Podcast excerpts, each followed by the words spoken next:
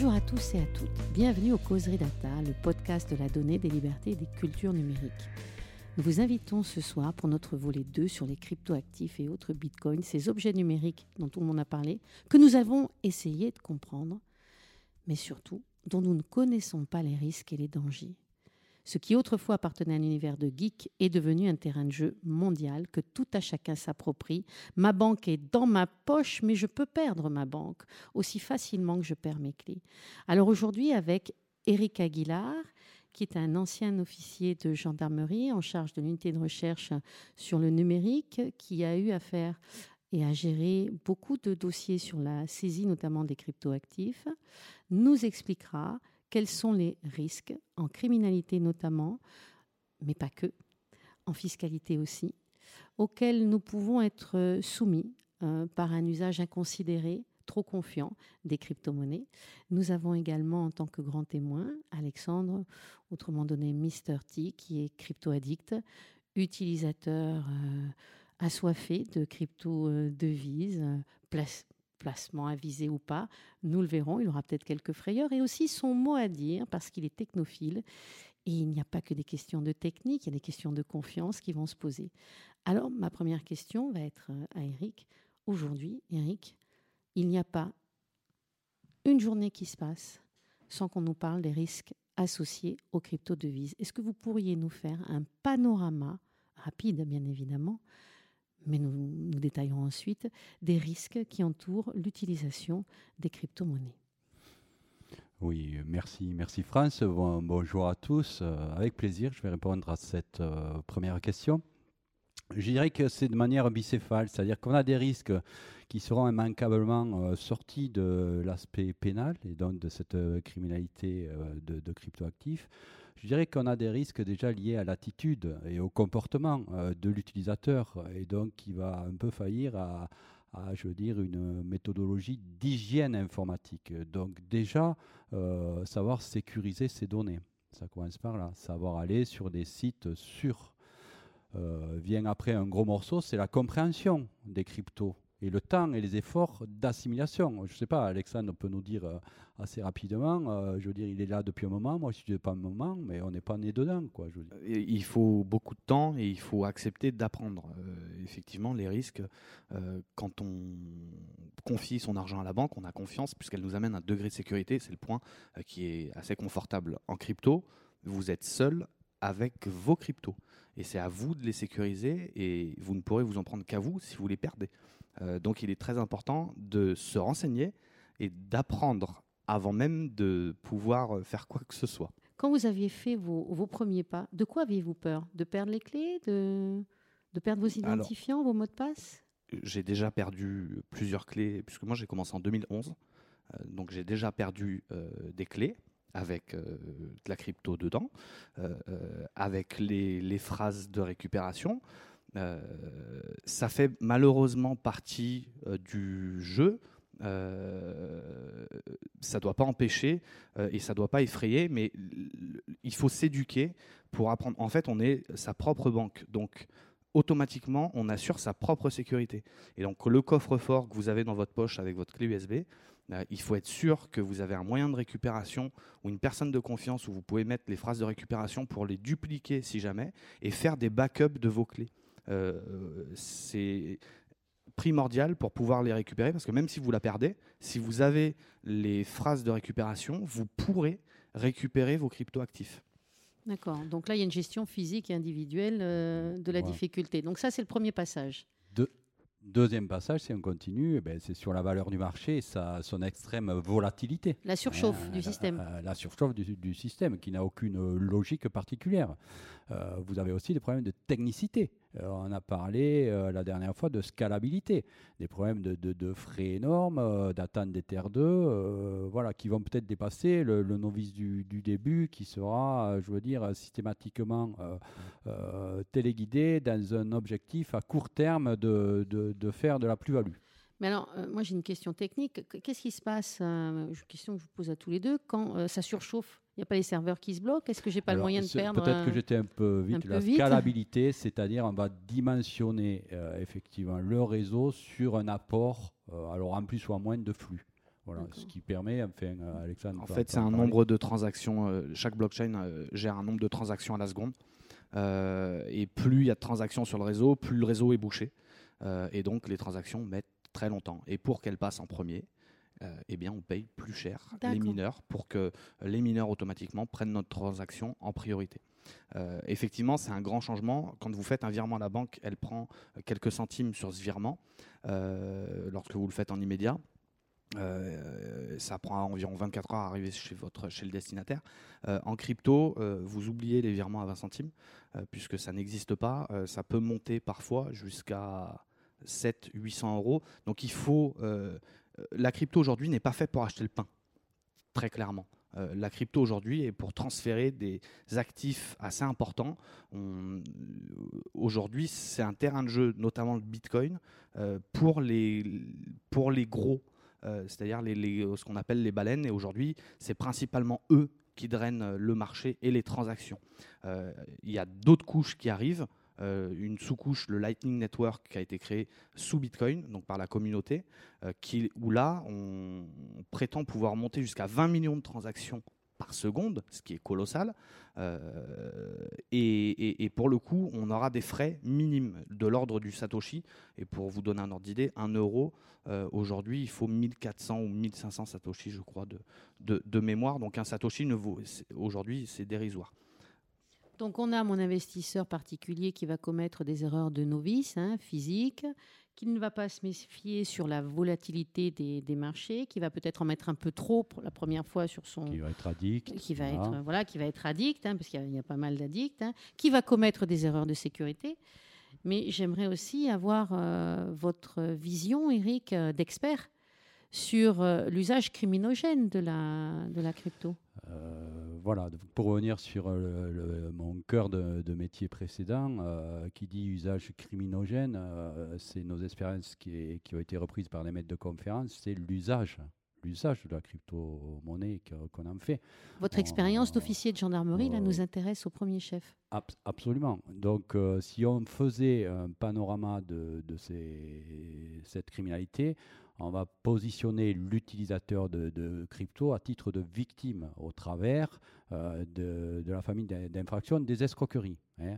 Donc ces escroqueries euh, vont euh, avoir plusieurs facettes. Vous aurez la personne, ben, on est quand même tous plus ou moins animés d'aller sur ces plateformes au regard d'un système de placement tradit en berne, on est d'accord.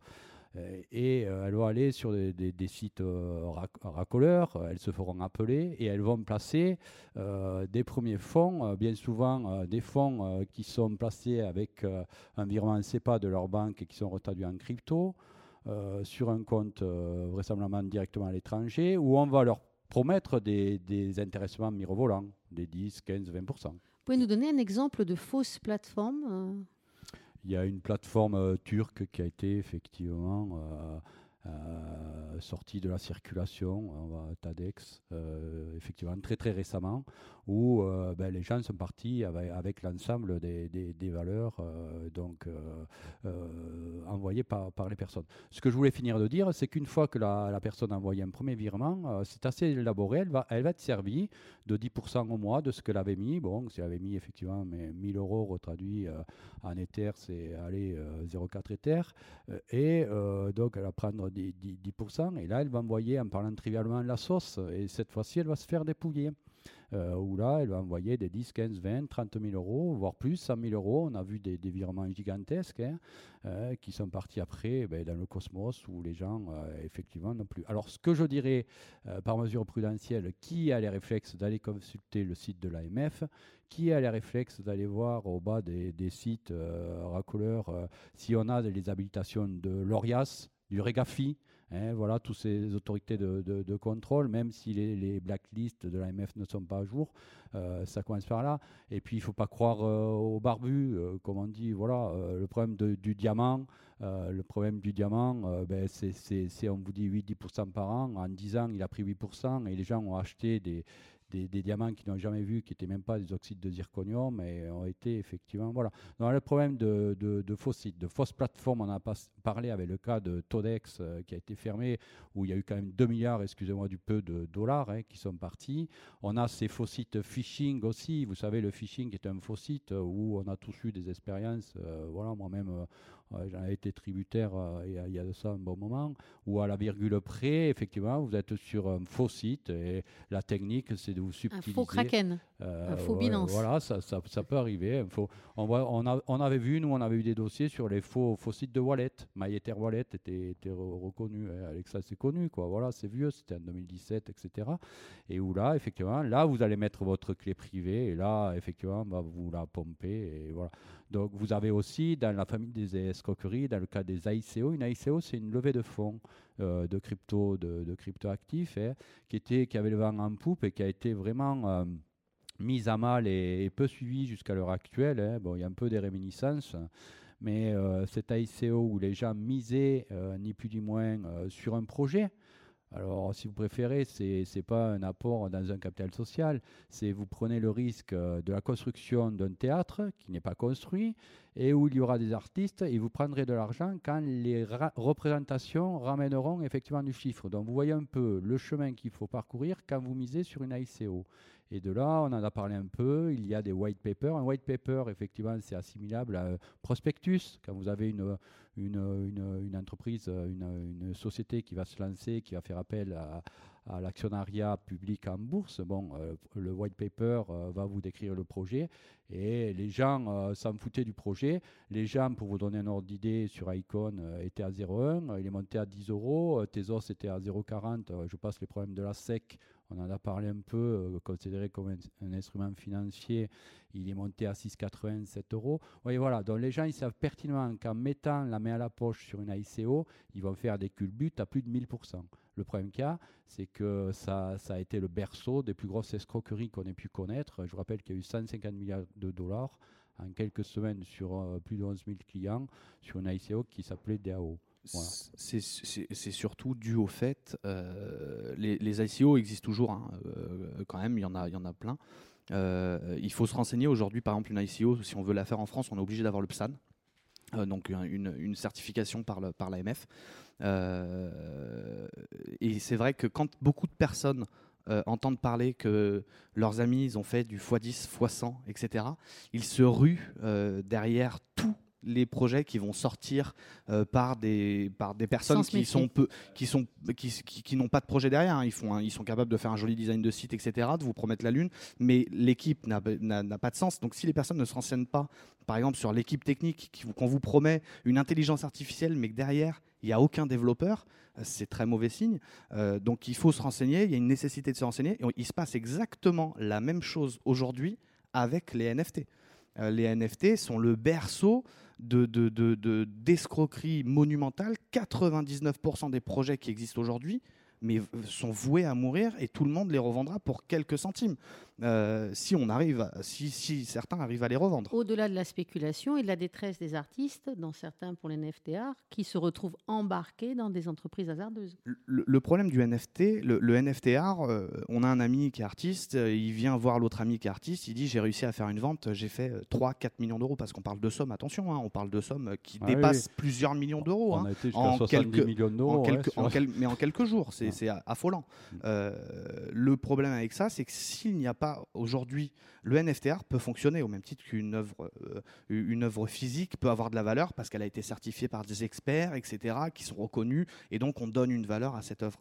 Euh, le NFT art donc, peut avoir de la valeur si on croit en l'artiste, mais il y a tout un tas de projets euh, qui créent des collections avec 10 000 NFT à l'intérieur, qui sont simplement des morceaux d'images réassemblés les unes après les autres via une moulinette avec un ordinateur, excusez-moi, mais c'est qui promettent tous, ont, que ça à la bouche, le métaverse, euh, qui ont aucune personne technique dans l'équipe. Mais enfin, moi, quand je vois ça, euh, je fuis parce que euh, quelqu'un qui n'est pas capable techniquement qui sort pas de si la personne sort de chez Apple ou de chez Google ou de chez Disney et me dit je vais faire du métaverse pourquoi pas? Si la personne n'a aucun background faisait du dropshipping à l'époque parce que c'est la nouvelle mode les, anciens dropshippers font des NFT et, sont devenus les plus gros scammers de la planète aujourd'hui, on, va se retrouver avec des projets qui n'ont aucune valeur et qui vont on va vous voler votre argent.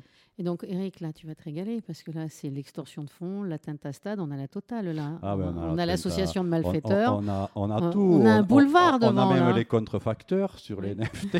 on peut y aller jusqu'à demain. Et on a le blanchiment aussi. Et on a le blanchiment. Alors, si effectivement on reprend dans l'ordre, euh, ces, atteintes au stade, c'est-à-dire euh, les atteintes au traitement euh, donc automatisé dans, dans les réseaux, dans les serveurs et donc dans les ordinateurs, on pourrait faire de, je veux dire, à l'insu euh, bien sûr, euh, de l'entreprise, du particulier, euh, d'introduire en ayant cliqué sur un lien excès, sur une pièce, sur un site à télécharger. Vous voyez, beaucoup, beaucoup de personnes téléchargent sur des sites parce que c'est gratuit, gratuit, gratuit. Et souvent, ils téléchargent, ils vont télécharger un trongeant, ils vont télécharger un virus. Et ces virus, ces trongeants sont dormants. Ils vont vous étudier, ils vont faire du social engineering, et puis ils vont copier, copier, copier vos, fichiers. Et puis à l'instant T, eh bien, pour l'avoir vécu en direct, vous allez avoir un écran noir, vous allez avoir vos fichiers qui s'effacent les uns les autres, qui deviennent en rouge. Et là, on vous demandera effectivement une rançon. Alors le procédé a évolué. Au début, on avait un wallet, une adresse wallet. Maintenant, c'est une adresse mail. Euh, voilà, de l'adresse mail, effectivement, vous avez encore une adresse wallet.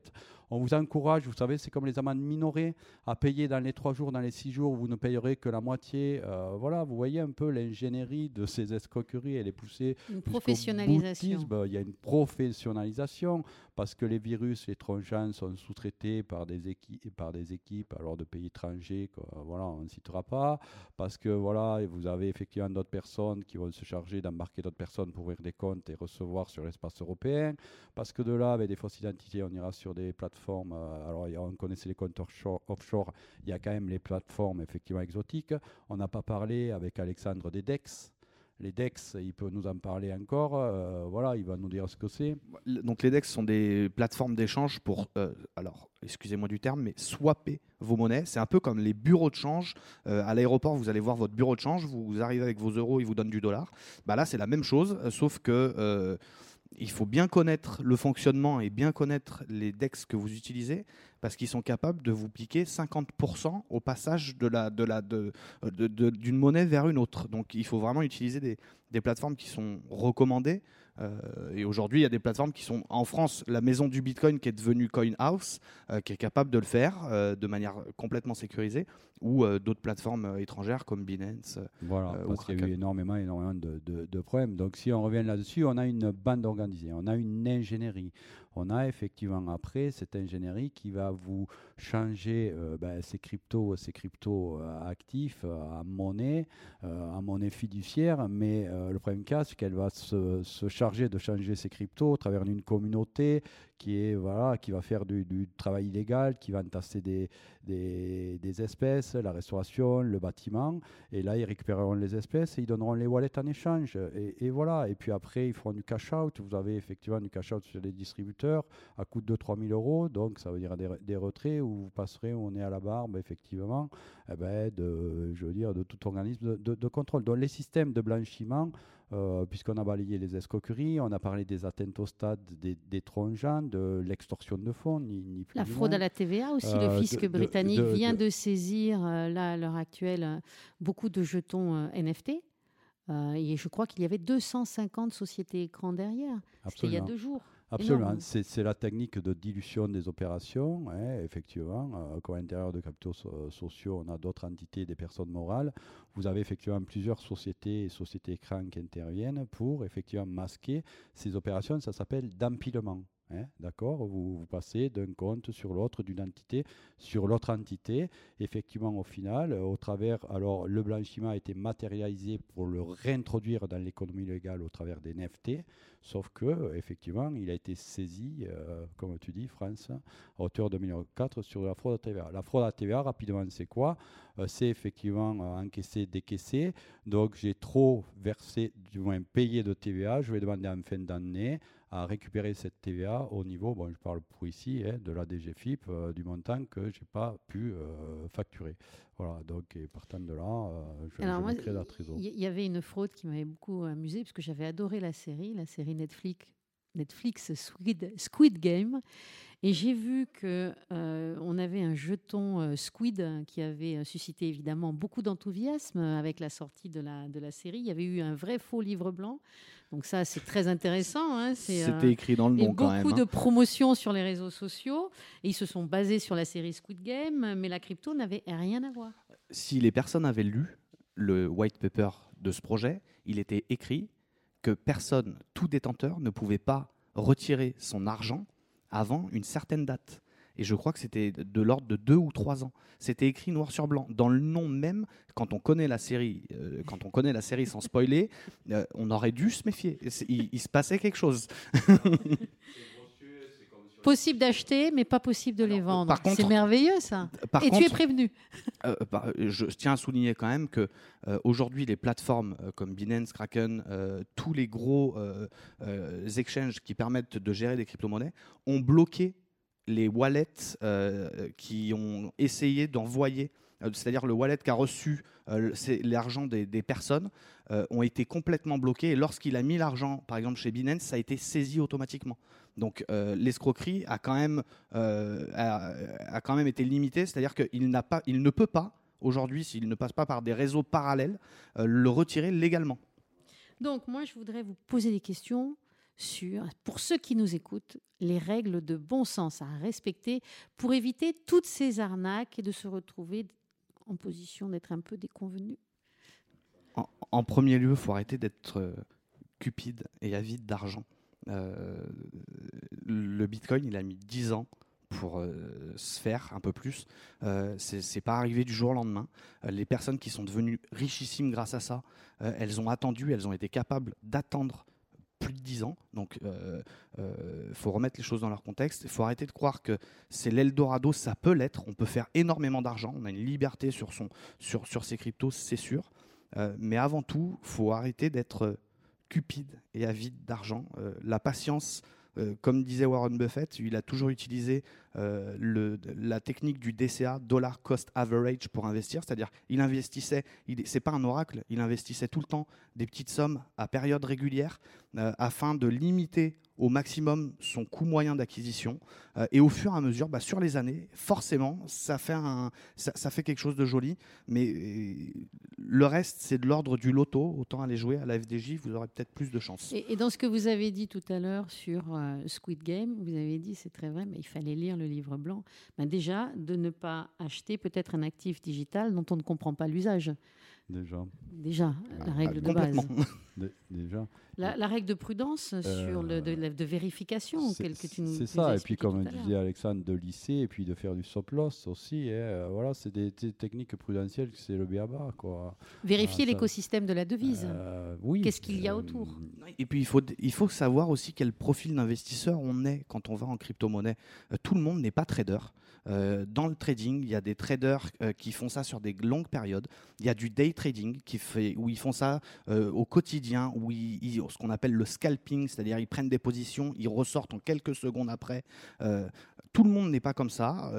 Une personne qui veut investir en crypto-actifs, elle doit le faire au même titre qu'elle met un petit peu d'argent sur son livret A. Elle doit mettre de l'argent qu'elle est prête à perdre, qu'elle oublie. Elle le sort de sa tête, c'est très très important. Il ne faut pas mettre de l'argent qu'on puisse avoir besoin. Les personnes qui mettent de l'argent, qui, qui vont en avoir besoin deux, trois mois après, vont forcément être déçues, vont perdre de l'argent et vont vendre à perte. Il faut être patient. Et j'ajouterai de l'argent de ressources officielles. hein. Bien sûr, l'origine des fonds. Traque fin. Parce que si on nous. Ouais, Mais moi, j'ai deux questions encore. Est-ce que cette euh, technologie qui, qui appâte beaucoup de monde, qui est riche de promesses et de dangers, on vient de les voir, ne risque-t-elle pas d'être morte-née, c'est-à-dire de mourir comme elle est née par la technologie euh, avec l'attaque du ledger euh, qu'on qu'on a vu, avec les ordinateurs quantiques? Qu'en est-il de la cybersécurité? Est-ce qu'on n'est pas renvoyé à une nécessaire modestie Alors, euh, pour revenir sur la partie phishing de, euh, enfin la partie euh, hack de Ledger, c'était du phishing. La clé en elle-même n'a pas été hackée, puisque le système est quand même relativement sécurisé et on doit féliciter cette technologie. Et, et- et après, pour la partie, le, le- c'était le, deuxième sujet sur le. Les ordinateurs quantiques. Ah, les ordinateurs morte quantiques. comme elle est née, Alors, attaquée. Aujourd'hui, pour avoir un ordinateur quantique, il faudra avoir la puissance financière de Google ou d'un État, euh, russe Chine. ou, euh, ou américain ou Chine. Euh, C'est ce qu'ils disent. Aujourd'hui, quel intérêt alors, il y a un autre truc. je pense que la cupidité humaine est capable de nous montrer beaucoup de choses. hein. Euh, maintenant, euh, la personne qui ferait ça euh, serait roi d'un royaume qui vaudrait rien, puisqu'avec un ordinateur quantique, il pourrait éventuellement, on pourrait imaginer, qu'il mine tous les bitcoins d'un coup, mais ce qui signifierait que tous les bitcoins ne vaudraient plus un centime. Absolument, Donc- ça serait dévalorisé. Do- Donc, donc personne aujourd'hui, même avec une puissance financière, euh, une puissance technologique comme l'ordinateur quantique, ne devrait l'utiliser pour miner parce, parce qu'ils vont, ils vont tuer. et effectivement, ils pourraient le tuer, mais euh, à ce jour, la technologie, elle n'existe pas. Bon, il ne nous reste plus qu'à avoir le cœur bien accroché quand on fait de la crypto. Et puis ma dernière question, c'est que j'ai envie d'avoir des données propres, j'ai envie d'avoir des cryptos propres, monts et merveilles.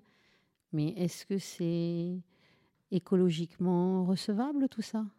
Je dis bien recevable. Alors, ça dépend de quel côté on se place. hein. Si on se place euh, du, côté de, je veux dire, euh, la personne qui va bénéficier de cette avancée technologique, euh, ben, elle ça s'arrêtera peut-être moins sur les côtés énergivores, sur les côtés dépenses d'électricité. Sur, c'est vrai qu'on a tous le, souci actuellement du- d'une empreinte verte. Euh, là, il n'y a pas de problème. Euh, de notre côté, effectivement, il y a d'autres systèmes dans les blockchains qui permettent effectivement d'avancer et de, de contrer. On en a parlé. Il y a les systèmes hybrides, il y a les systèmes preuve par le stake, hein, par l'enjeu. Euh, alors l'évolution, on ne la connaît pas bien parce que pour revenir sur la question précédente, euh, effectivement, les, quantiques, on dit que 51% d'une blockchain fait que vous prenez le contrôle, ça n'arrivera jamais. Donc moi je dirais qu'à court terme et moyen terme, ben, les blockchains seront toujours là parce qu'il y a quand même trop d'utilité au travers des smart contracts et que, euh, je veux dire, ce sera quand même difficile d'avoir d'autres euh, projets plus novateurs. Mais moi, ce qui me trouble, c'est qu'Elon Musk, quand même, il a invoqué ce risque euh, exogène écologique pour retirer euh, ses bitcoins. Alors, Elon Musk, il y allait un peu vite euh, lorsqu'il l'a pris et il, était nécessaire qu'il fasse ce coup parce que c'est un coût euh, pour lui financier surtout. Euh, il, il utilise avec Tesla euh, l'électricité. Il a Tesla Solar d'un côté euh, qui permet de vendre des panneaux solaires. Donc il est il a schizophrène. il a, alors non, je j'irai pas jusqu'à là. Il est, il est, euh, c'est quand même quelqu'un qui fait des projets extraordinaires. Euh, mais euh, il a réussi derrière à mobiliser beaucoup de très très gros mineurs euh, afin de lancer un label de valide, pour valider qu'on produisait du Bitcoin vert. Aujourd'hui, Bitcoin, c'est le meilleur moyen de transition écologique pour aller vers une économie renouvelable et complètement verte. Aujourd'hui, si vous mettez des panneaux solaires chez vous, euh, vous revendez votre électricité à EDF, euh, vous allez rentabiliser vos panneaux entre 7 ans et 10 ans. Si vous utilisez Bitcoin pour financer euh, ces panneaux, en deux ans, vous les avez amortis. On parle de, enfin, c'est quelque chose qui peut fondamentalement euh, changer euh, l'écosystème énergétique et en plus d'être indépendant des banques grâce à Bitcoin, on peut en plus être indépendant d'un État euh, pour s'autosuffire euh, au niveau énergétique, ce qui est assez fascinant. Et pour l'exemple du Salvador, le Salvador utilise, est en train d'utiliser ses propres volcans, capter l'énergie calorifique de ces volcans et le transformer en électricité verte pour produire du Bitcoin. Et c'est le projet de Bitcoin City qui a été euh, présenté par Naïb Boukele, le président du Salvador.